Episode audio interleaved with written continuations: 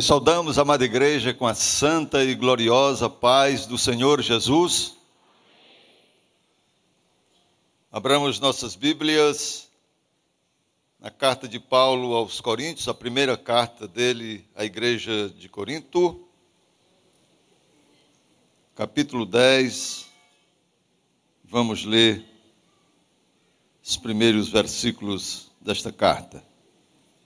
A Ele, ao Senhor Jesus, toda honra, toda glória, todo louvor e toda a nossa adoração. Já temos adorado a Deus de diversas formas no decorrer deste tempo que aqui chegamos, e agora vamos adorá-lo, honrando com os nossos ouvidos, com o nosso coração. Certamente o Senhor há de falar conosco pela sua grande e eterna misericórdia.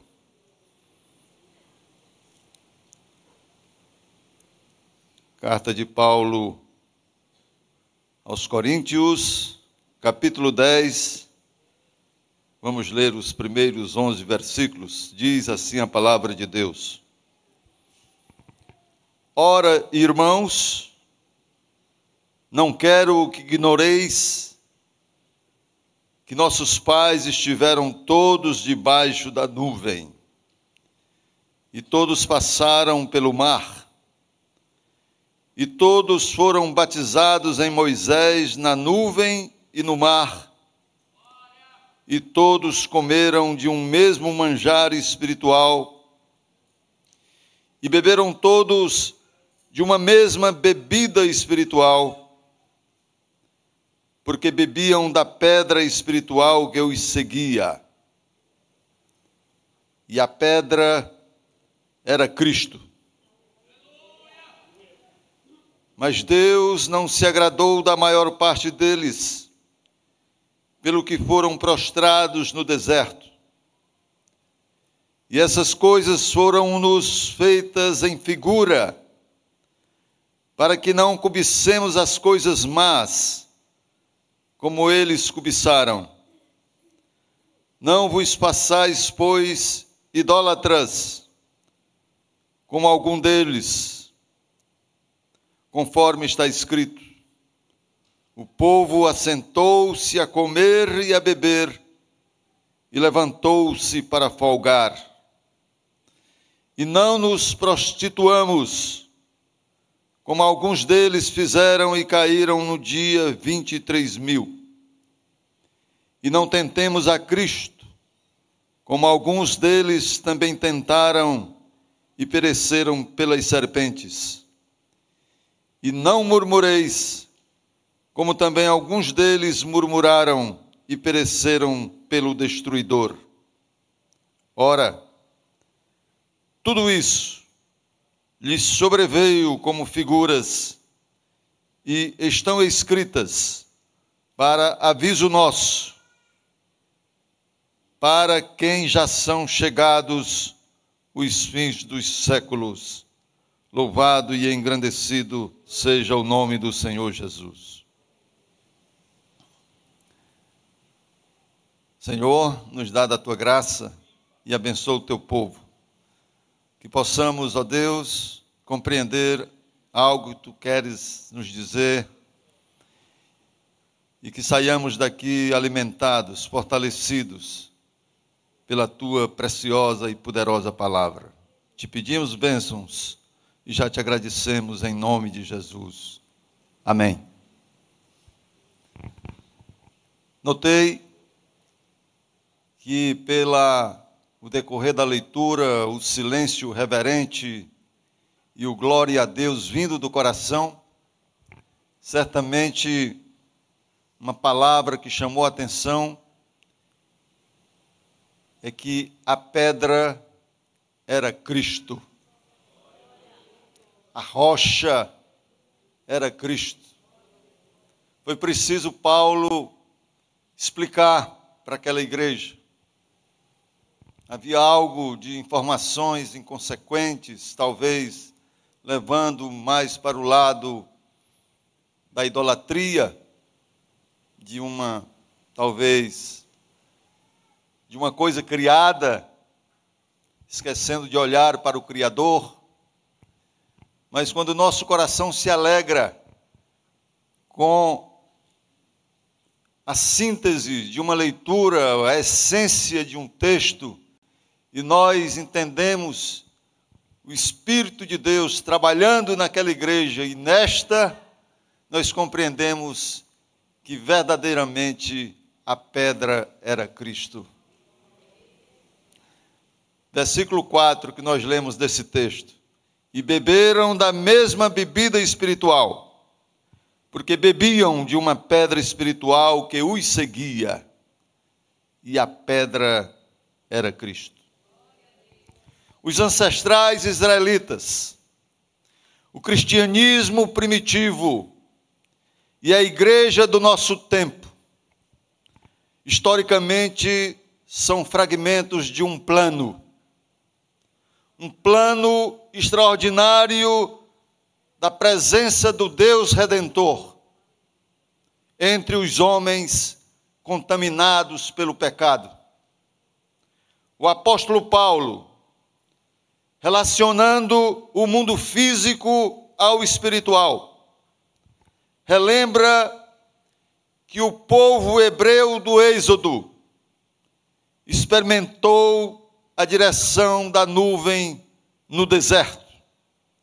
E o Senhor ia adiante deles, de dia numa coluna de nuvem,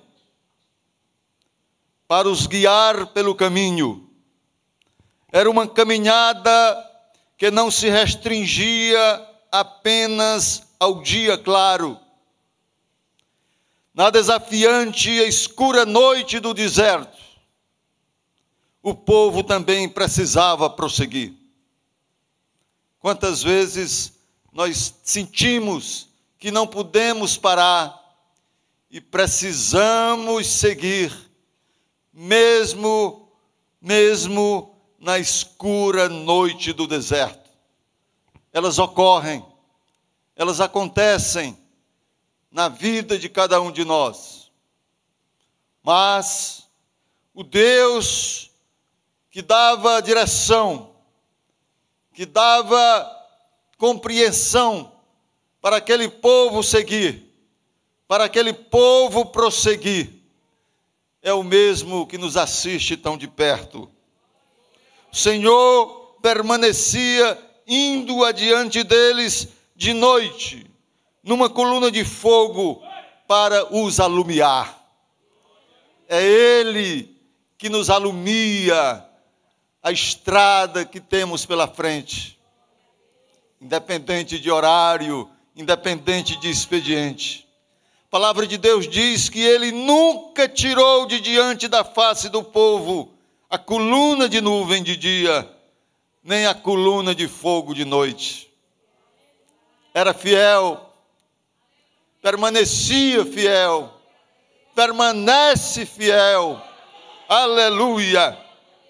Naquela jornada do povo hebreu, a Trindade estava lá.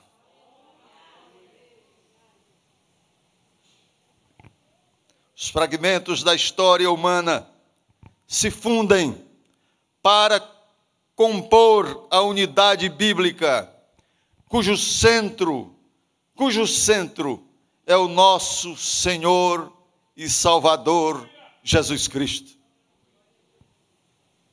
De Gênesis a Apocalipse. Leia e constate.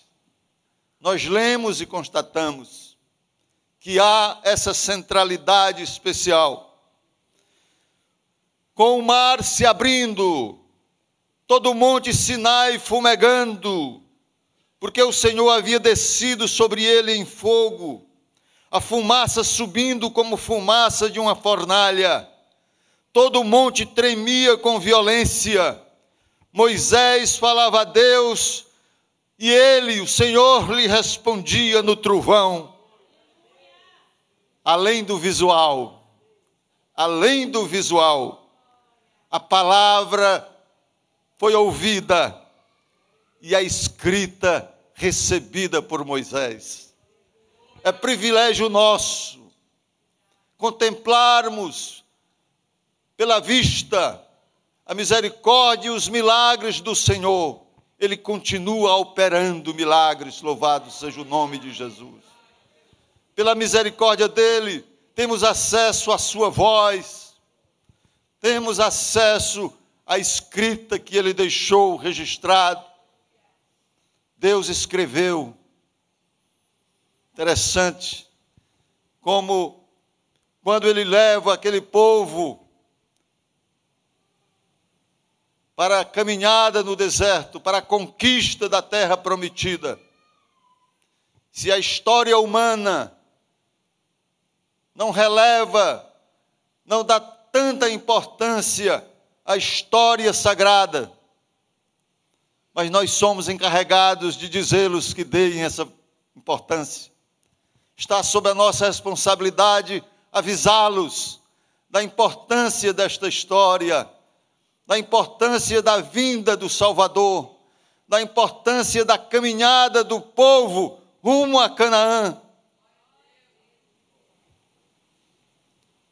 Porque eles fazem questão, muitas vezes, de ignorá-la, mas o Espírito Santo de Deus está dando à sua igreja, está dando ao seu povo o ânimo e a oportunidade de chegar àqueles que resistem, para falar mais uma vez a respeito do grande plano da salvação. Louvado seja o nome de Jesus. Deus escreveu em pedra e na terra, agora escrevendo na tábua do coração do ser humano o Senhor disse a Moisés: Dar-te-ei tábuas de pedra e a lei e os mandamentos que escrevi para os ensinares. Deus escreveu na pedra. No Monte Sinai, Moisés recebeu tábuas de pedras escritas pelo dedo de Deus, diz a palavra do Senhor. A palavra também diz que depois de mais de um milênio da entrega das tábuas escritas, Jesus, inclinando-se, escreveu na terra com o dedo. Mais uma vez, Deus escrevendo, interessava só para aqueles instantes.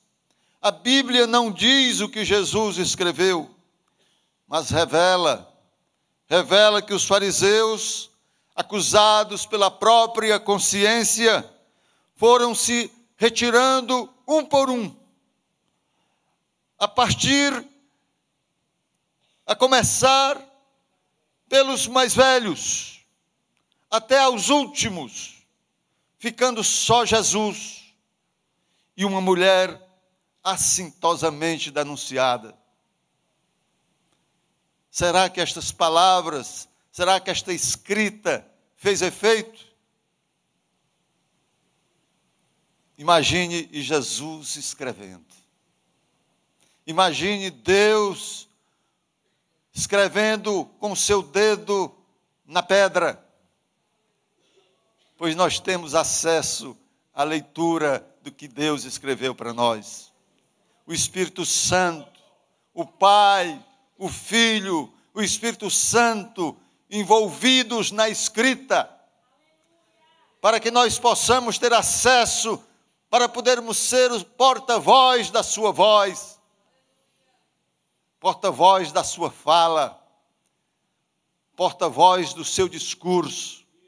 Esta igreja rica em potencial, rica em coração submisso a Deus. Ela é um instrumento vivo para levarmos o Evangelho àqueles que precisam ouvir, àqueles que precisam aprender a ler e a interpretar a palavra de Deus. Uma igreja interessada no preparo, uma igreja viva, no sentido de colocar à disposição do Mestre o potencial que Ele já tem nos dados e que nós sejamos aperfeiçoados. Ontem mesmo, na noite de ontem, esta igreja esteve em bom número, buscando a Deus, aprendendo do Senhor como interpretar a palavra do Senhor, como entender, como preparar-se para levar essa oferta de palavra àqueles que precisam ouvir. Louvado seja o nome de Jesus. O mundo físico e o espiritual estão bem mais entrelaçados além do que possamos imaginar. Não podemos ficar alheios de que Deus pode estar presente em nosso meio das mais diversas formas, especialmente dentro do nosso coração, onde o avivamento começa. É importante. Deus falando, ainda nesse texto, mas Deus não se agradou da maioria deles, razão pela qual ficaram prostrados no deserto. Não sejam idólatras, como alguns deles foram, conforme está escrito. O povo assentou-se para comer e levantou-se, para comer e beber, assentou-se e levantou-se para se divertir. Se uma igreja diverte as pessoas mais do que as discipula. Se a igreja entretém mais do que treina, essa pode ser uma igreja idólatra. É, é forte, mas é real. Se uma igreja diverte as pessoas mais do que as discipula, e se entretém mais do que treina, essa pode ser uma igreja idólatra. Ele falou de idolatria. Estava falando para os coríntios. Está falando para a igreja do século 21. E o nosso cuidado, a orientação que o Espírito Santo tem dado a esta igreja, a direção deste povo, nós temos compreendido que esta colocação ela tem uma fundamental importância e é necessária que seja aplicada na prática de cada um de nós. E não pratiquemos imoralidade, como alguns deles o fizeram e caíram mortos num só dia, 23 mil. Não ponhamos Cristo à prova, como alguns deles fizeram e foram mortos pelas serpentes. Não fiquem murmurando, como alguns deles murmuraram e foram destruídos pelo exterminador. Ora, estas coisas se tornaram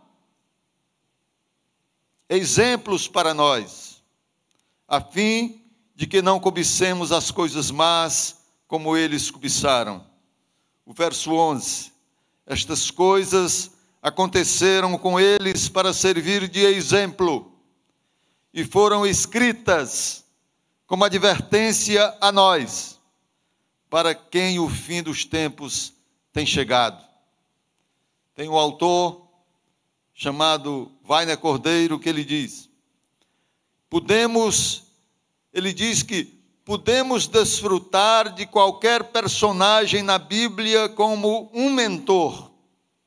Alguns nos mostrando o caminho certo e outros nos mostrando os erros a evitar.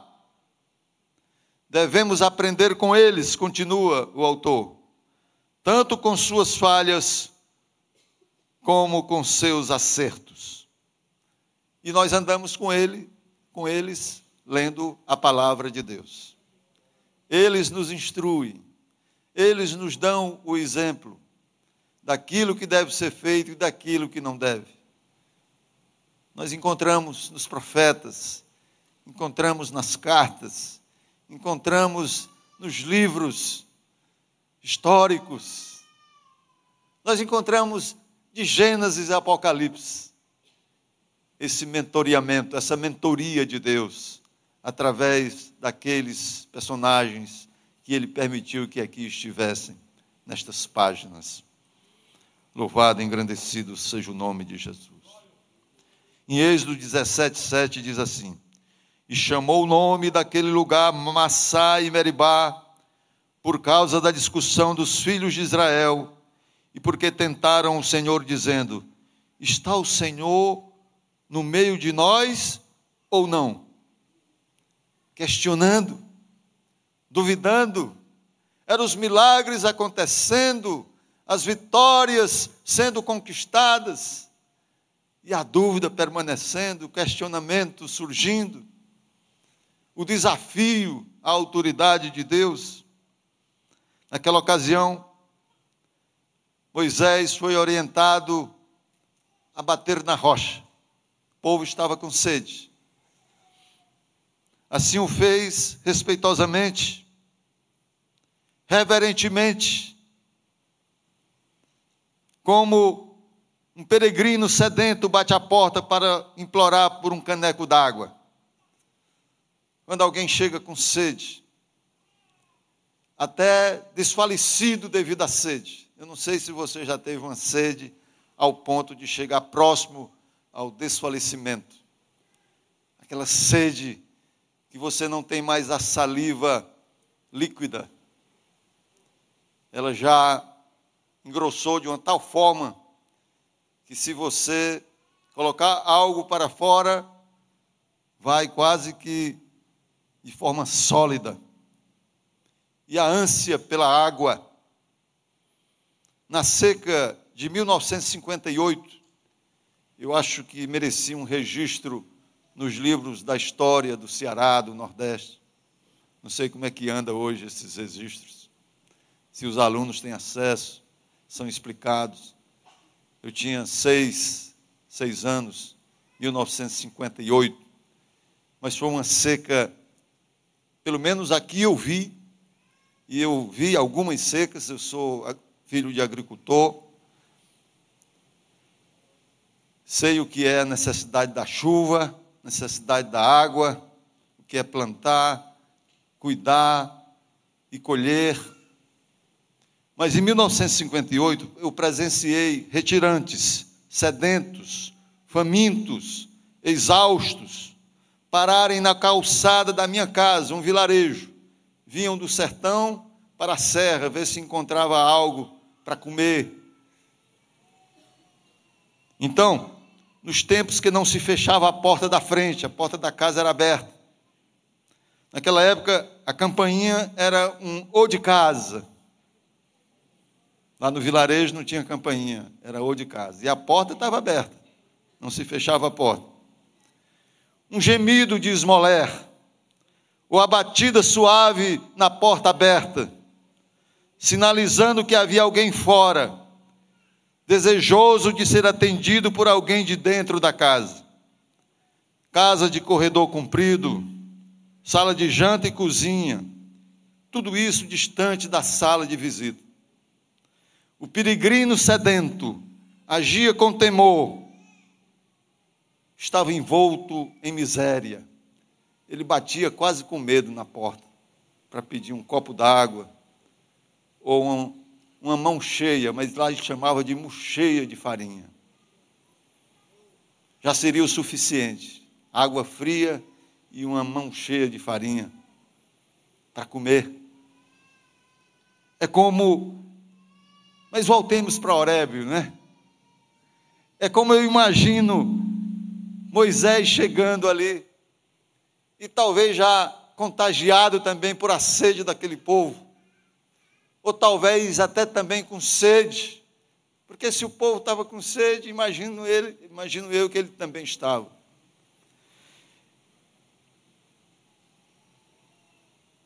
Deus tinha dito para ele que ia ficar sobre a rocha.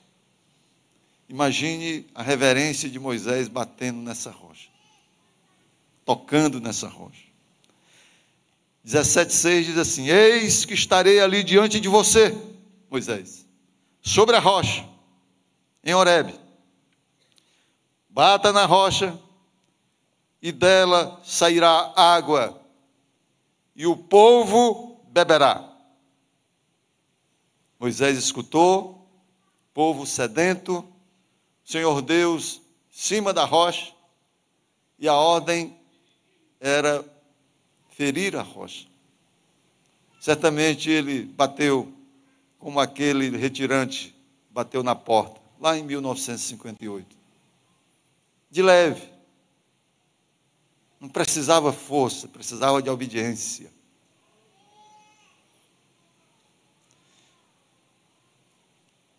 É, é assim que eu imagino. Quase como um retirante sedento e exausto, Moisés batendo naquela rocha. Quando Deus proveu água de forma sobrenatural de dentro da rocha. Quando ele bateu, a rocha expeliu água para o povo beber.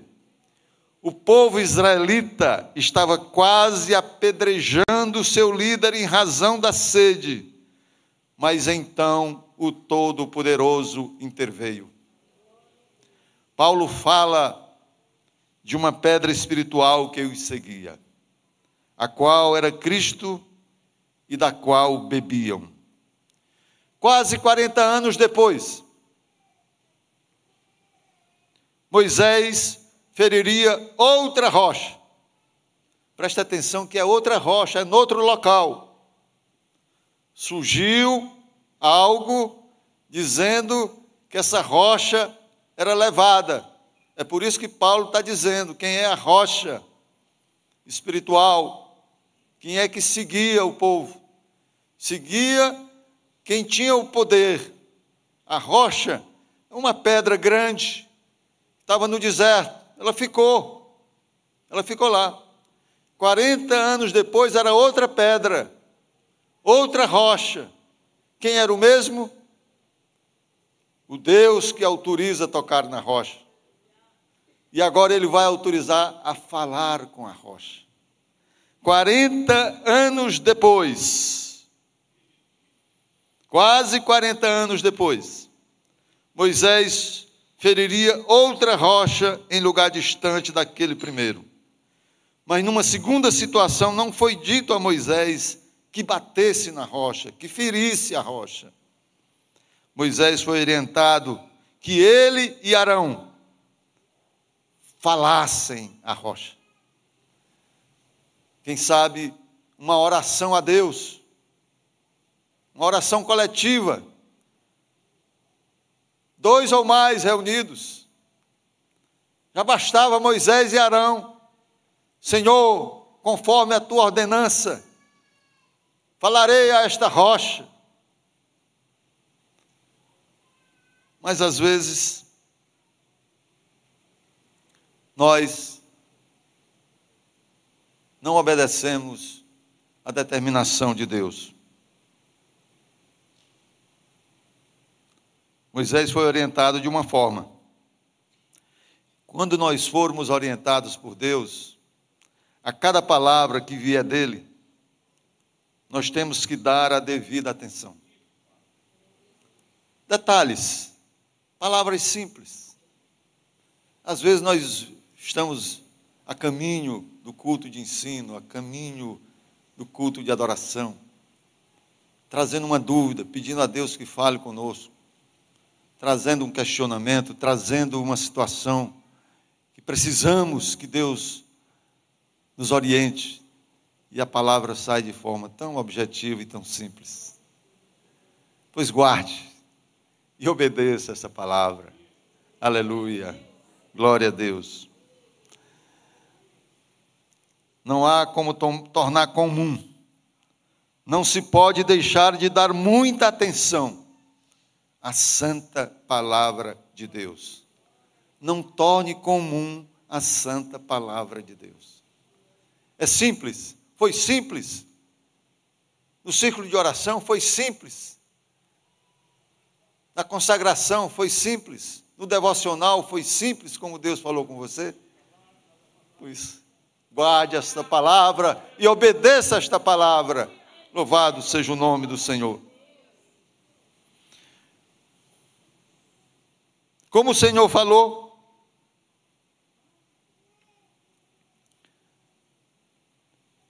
Números 28, 20, verso 8 de Números.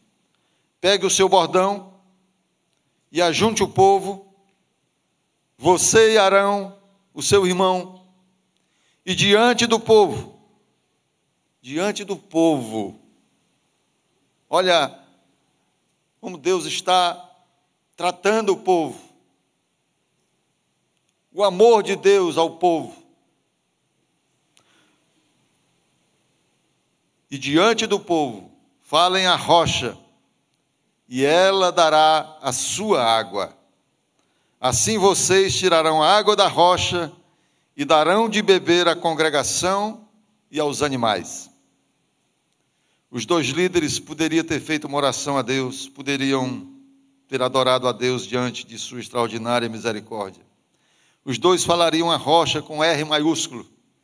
Essa rocha aqui,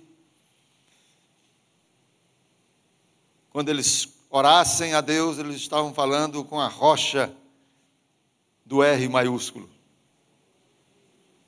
Deus é a nossa rocha.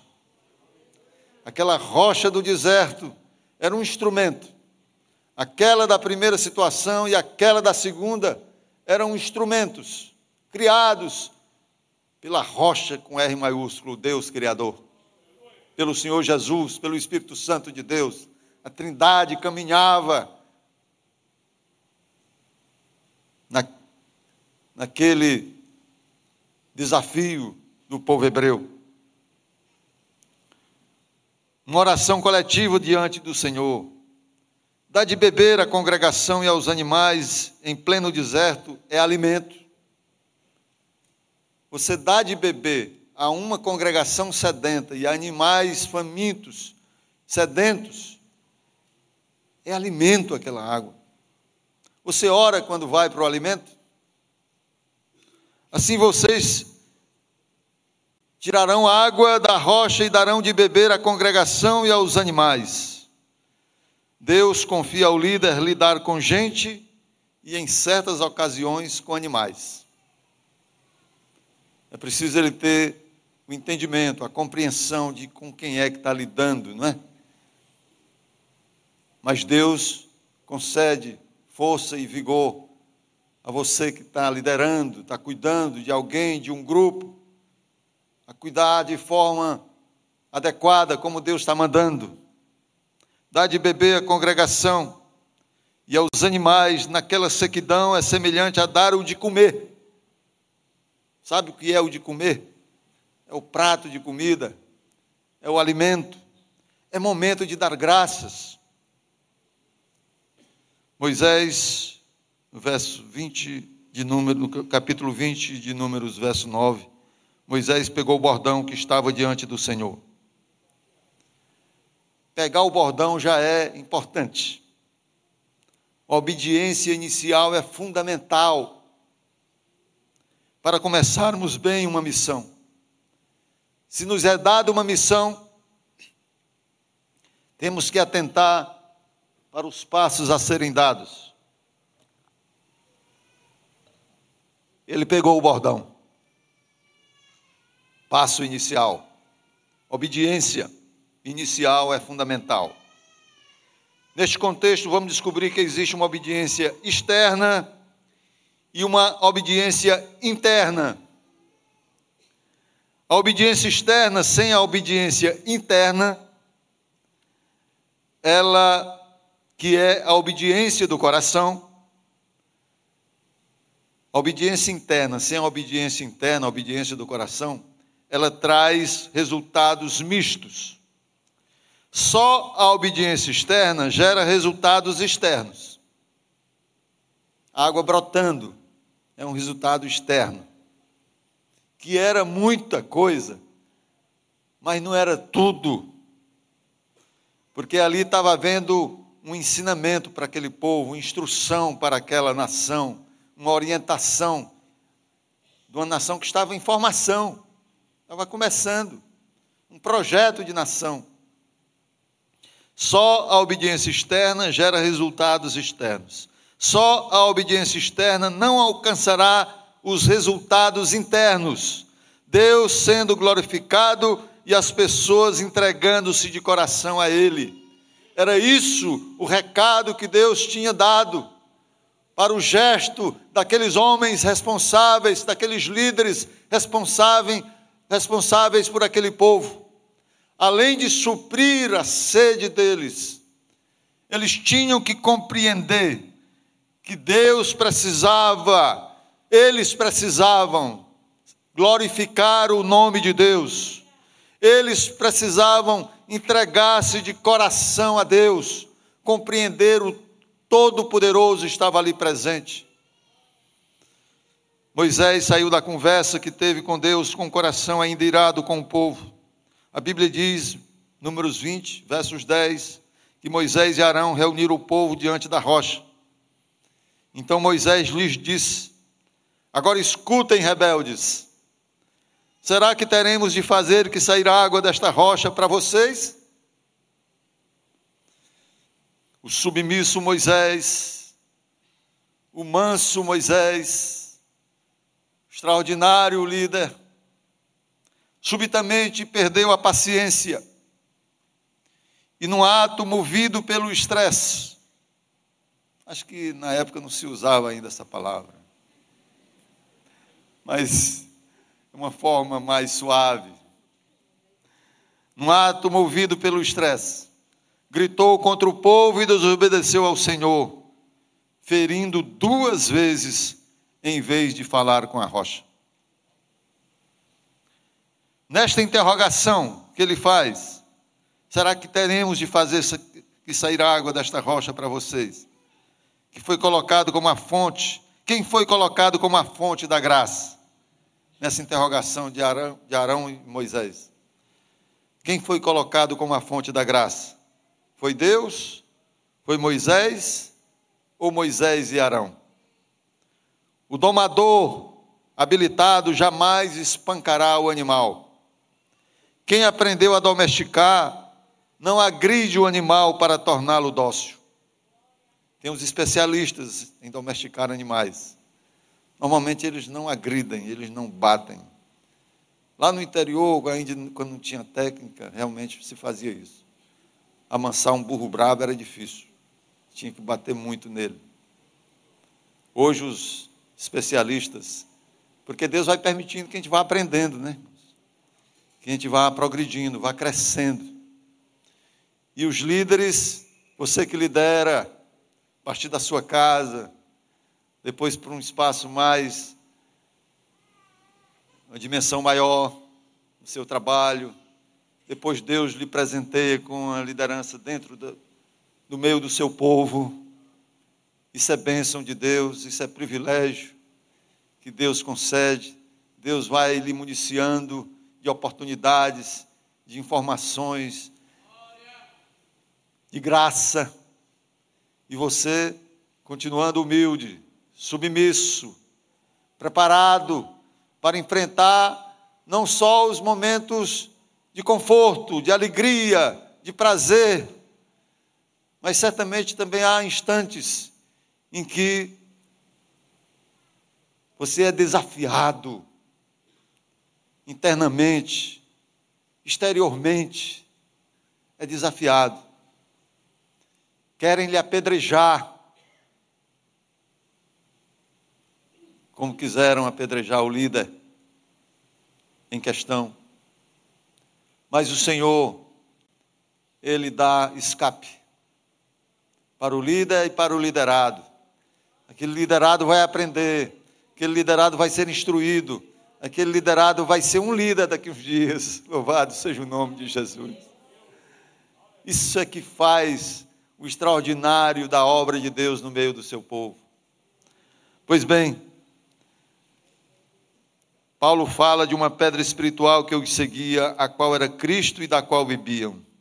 Nesse mistério, abre-se a possibilidade de que, de alguma forma, alguém tenha ferido o Senhor. Um ato físico com significado espiritual. Paulo, escrevendo aos Romanos, diz Romanos 11, 22. Considere, pois, a bondade e a severidade de Deus. Para com os que caíram, severidade.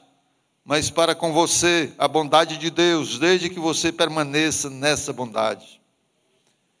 Do contrário, também você será cortado. Paulo nos diz em Romanos 5,3 que também nos gloriamos nas tribulações, sabendo que a tribulação produz a paciência e a paciência, a experiência, e a experiência a esperança. Moisés escreveu em Deuteronômio 1,37: Também contra mim se indignou o Senhor por causa de vocês, dizendo: Também você não entrará nesta terra. A humanidade de Moisés se revela aqui ainda no ato de culpar o povo de Deus por seu pecado e a consequente disciplina do Senhor. Moisés era homem mais humilde da terra, mas ainda assim teve dificuldade em se responsabilizar pela sua falha. Então, é baseado na leitura da Bíblia e no encontro com os personagens, que com eles aprendemos a fazer o que eles fizeram e aprendemos a evitar algo que eles não deveriam ter feito, é baseado nesta exposição que nós estamos trazendo aqui à tona, trazendo à superfície essas informações bíblicas. Louvado seja o nome de Jesus. Não tem outra finalidade, muito pelo contrário, nós temos aprendido muito, mas muito mais com Moisés, o lado bom, o lado da sua liderança, o lado da sua da graça derramada sobre ele, e vamos aprender depois disso. Depois dessa passagem aqui, depois desse tempo, ele nos ensina mais ainda, para a glória de Deus, para a edificação do povo de Deus. A dor da consequência da falha cometida marcou Moisés. Muitas vezes aprendemos mais pela dor do que quando as coisas vão bem. Pedro verteu lágrimas de arrependimento, Pedro chorou. Às vezes podemos e devemos chorar amargamente. Deus julgou severamente Davi, quando usando o profeta Natan disse: Esse homem é você. Esse homem é você ou essa mulher é você. Todos nós temos momentos em que ouvimos essa frase, seja de uma pessoa amiga fiel ou de um mentor como Natan. Resta saber, a grande questão é como nós respondemos a essa avaliação. Mas Deus permite que nós sejamos avaliados desta forma, com amor, com firmeza, e dizer: Este homem é você, esta mulher é você mas o Senhor ensina-nos a assimilar esta informação. Portanto, perante a soberania de Deus, nem todo coração que lhe apresentamos tem a resposta de acordo com a nossa expectativa. Paulo retrata, relata uma oração não atendida conforme o seu pedido. Às vezes nós oramos, pensamos que estamos orando e Deus vai atender, e Deus não atende. Por quê? Pela soberania dele, porque ele sabe o que é melhor. Também Moisés. Vamos ver aqui duas orações, uma de Paulo e uma de Moisés. Rapidamente, ainda temos tempo, né? É, Paulo relata uma oração não atendida, conforme o seu pedido. E para que eu não ficasse orgulhoso com a grandeza das revelações, segundo Coríntios 12, 7 foi-me posto um espinho na carne, mensageiro de Satanás, para me esbofetear, a fim de que eu não me exaltasse. Três vezes pedi ao Senhor que eu o afastasse de mim. Então ele me disse: A minha graça te basta. É o que basta para você, porque o poder se aperfeiçoa na fraqueza. Também Moisés implorou, Deuteronômio 3, 23, aproximadamente um milênio e meio antes de Paulo fazer esta oração. Paulo, Moisés disse: Ó oh Senhor, ó oh Senhor Deus, já começaste a mostrar ao teu servo a tua grandeza e a tua mão poderosa. Pois que Deus há nos céus e na terra que possa fazer as obras e os feitos poderosos que tu realizas. Moisés glorificando o nome do Senhor. Peço-te que me deixes passar, para que eu veja esta boa terra que está do outro lado do Jordão, esta boa região montanhosa e o Líbano.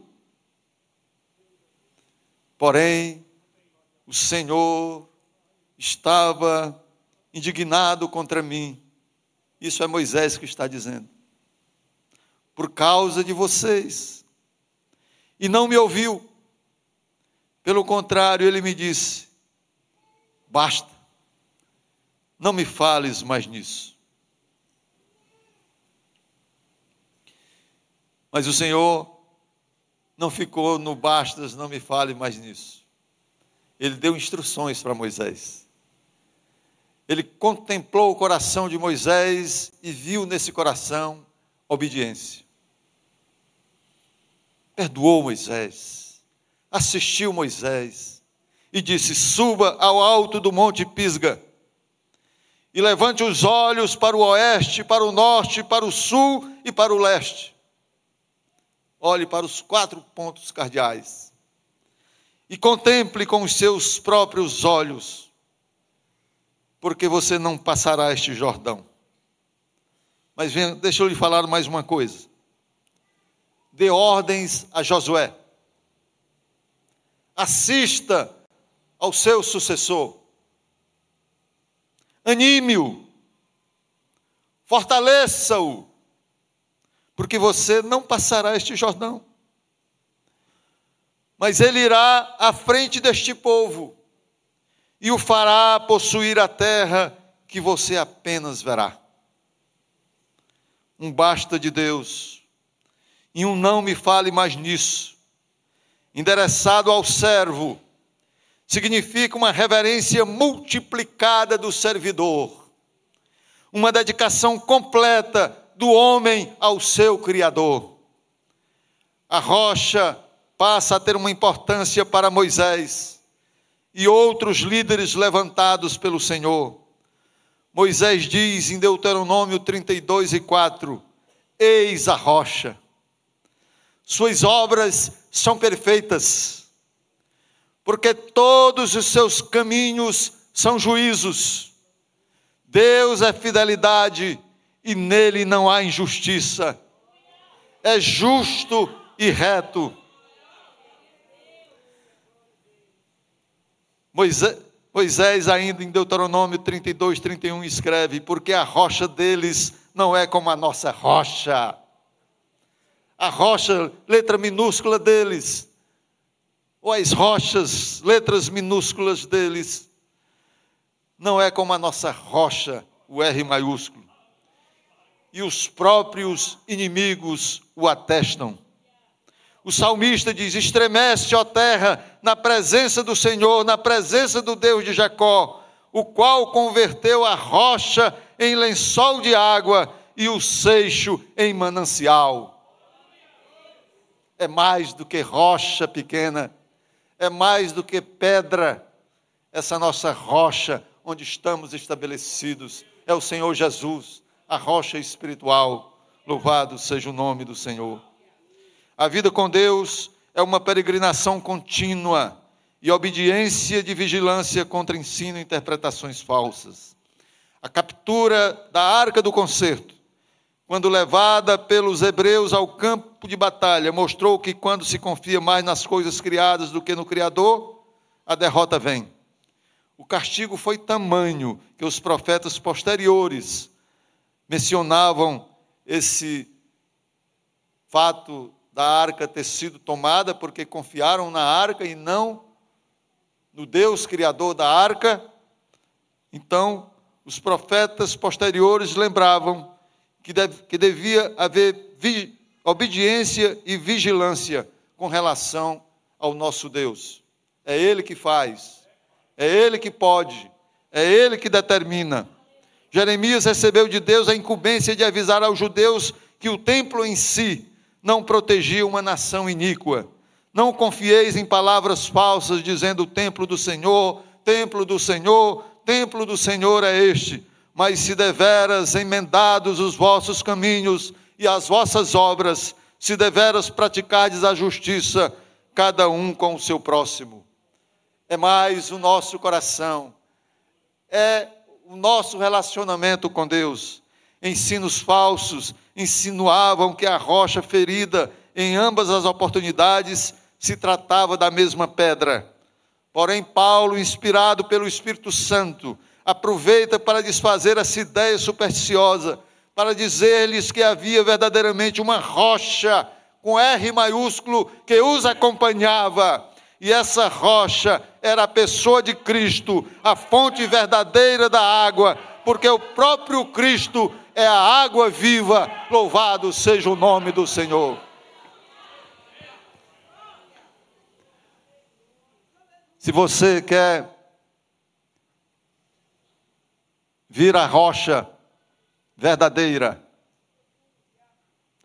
para receber a água da vida do Espírito Santo de Deus no seu coração, vem aqui para aceitar Jesus, você que ainda não fez isso. Há alguém no nosso meio que deseja conhecer o Senhor Jesus, esta pedra. Aleluia. A pedra que era Cristo. Glória a Deus. Quem é você? Pedro Felipe, você está aceitando, reconciliando, aceitando a Jesus? E o senhor? Acompanhando. O Pedro Felipe, Pedro Felipe, nome de dois apóstolos. Ele está aceitando a Jesus este dia, para a glória de Deus. Aleluia. Mais alguém?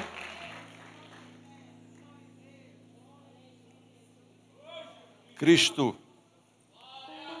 é a rocha. Vamos orar pelo Pedro Felipe. Pedro, você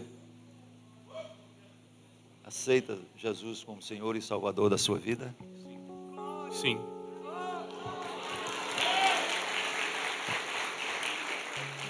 Ó Senhor, diante desta confissão do Pedro Felipe, diante da tua presença, entregando, meu Senhor, a sua vida, com disposição para caminhar contigo e o teu povo. Certamente, Senhor, não haverá e haver sede, não faltará a água viva, Senhor, no coração e na vida do teu filho. Ser com ele, ser com a tua igreja, meu Senhor. Ajuda-nos, ó Deus, a prosseguir nesta caminhada e ser conosco, ó Espírito Santo de Deus. É o que nós te pedimos e já te agradecemos, no nome santo, glorioso de Jesus. Amém. Graças a Deus. É sua esposa? É sua esposa? Ela é crente? Deus te abençoe. Deus abençoe. Glória a Jesus.